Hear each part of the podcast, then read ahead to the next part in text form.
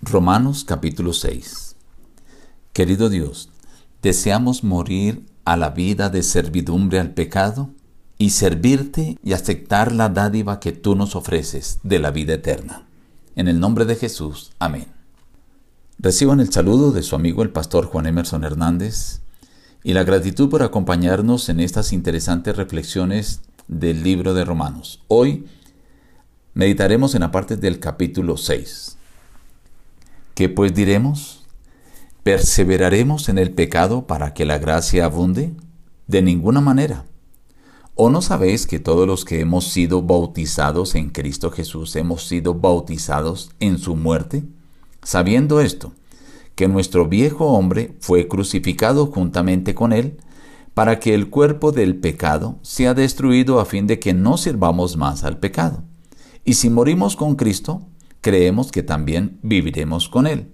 Así también vosotros considerados muertos al pecado, pero vivos para Dios en Cristo Jesús, Señor nuestro.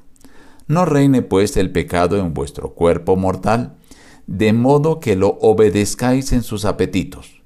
El pecado no se enseñoreará de vosotros, pues no estáis bajo la ley, sino bajo la gracia. ¿Qué pues? ¿Pecaremos porque no estamos bajo la ley sino bajo la gracia? De ninguna manera.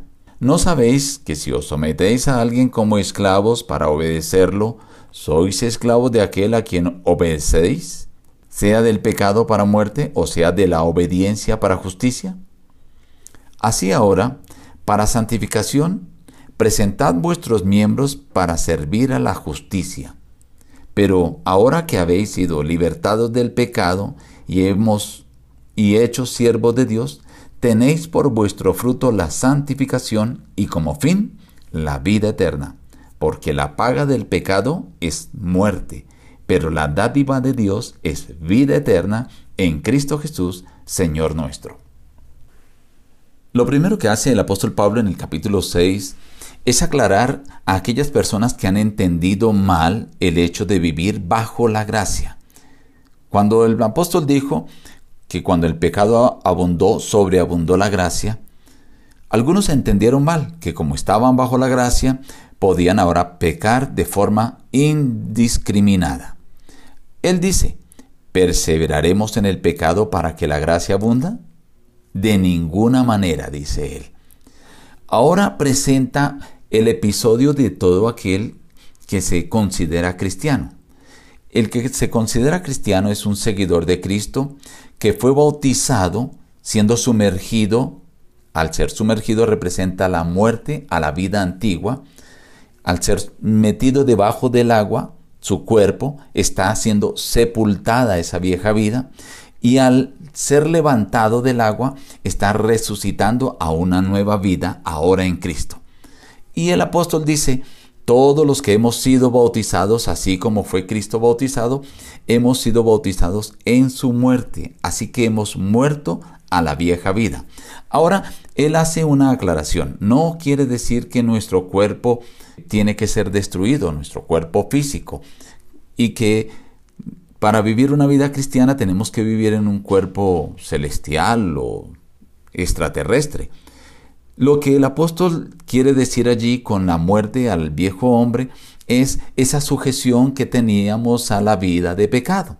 Esa debe morir. Ahora debe haber una nueva sujeción, que es a la vida que Cristo nos ofrece.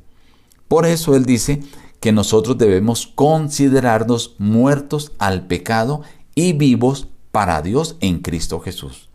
Y si lo hacemos así, ya en nuestra vida no debería reinar el pecado. ¿Por qué? Porque ya no estamos obedeciendo ni sirviendo al pecado, no estamos bajo la ley, sino estamos obedeciendo y sirviendo a Cristo porque estamos bajo su gracia.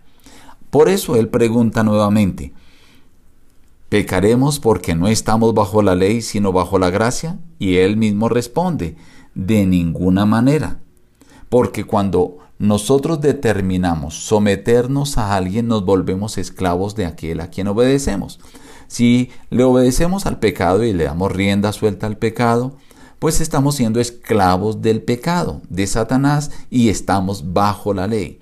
Pero cuando nosotros determinamos servirle a Cristo, que en otras palabras no nos convertimos en esclavos, sino Él nos toma como amigos, pero el apóstol Pablo usa esas palabras de servirle a Cristo, indicando que ahora dependemos de lo que Él desea y obedecemos lo que Él desea. Por eso Él presenta ahora que entramos a un proceso que se llama la santificación para que nosotros presentemos nuestros miembros para servir a la justicia. Algo similar a, lo que él dice en otro aparte de presentar nuestros cuerpos como sacrificio vivo. Ahora, ¿qué es esto de la santificación? Es un proceso que lleva a tres actos. El primero tiene que ver con considerarnos muertos al pecado. Ya no vivimos para el pecado. Nuestra vida no tiene el objeto de servir a este mundo ni de servir al pecado. No quiere decir que vamos a coger el cuerpo físico a sacrificarlo, sino que ya no vivimos para servir al pecado. Lo segundo es nuestra actitud mental. ¿A quién vamos a rendirnos? ¿A Satanás o a Cristo? Si nos vamos a rendir a Cristo quiere decir que vamos a hacer lo que Cristo pide, vamos a obedecer lo que Cristo pide y vamos a presentar nuestra vida en una ofrenda a Él para el servicio de Él. Y lo tercero es que nuestra decisión determina de quién vamos a ser esclavos o a quién vamos a servir. ¿Vamos a ser esclavos de Satanás o vamos a servir al Señor? Todo dependerá de nuestras obras, de nuestros actos. Este proceso de santificación nos lleva a un objetivo que es la vida eterna. Y ahí el apóstol Pablo presenta las dos alternativas. La paga del pecado es muerte y se refiere a la muerte definitiva, muerte que nos separa eternamente de Dios. Pero la dádiva que Dios nos da de su justificación y de la santificación nos lleva a la vida eterna en Cristo Jesús, Señor nuestro. Por eso, estimado amigo, hoy debes tomar la determinación. Rechazar el pecado y aceptar esa dádiva que Dios te ofrece de la vida eterna. Nos despedimos diciendo busca a Dios en primer lugar cada día y las demás bendiciones te serán añadidas. Que Dios te bendiga.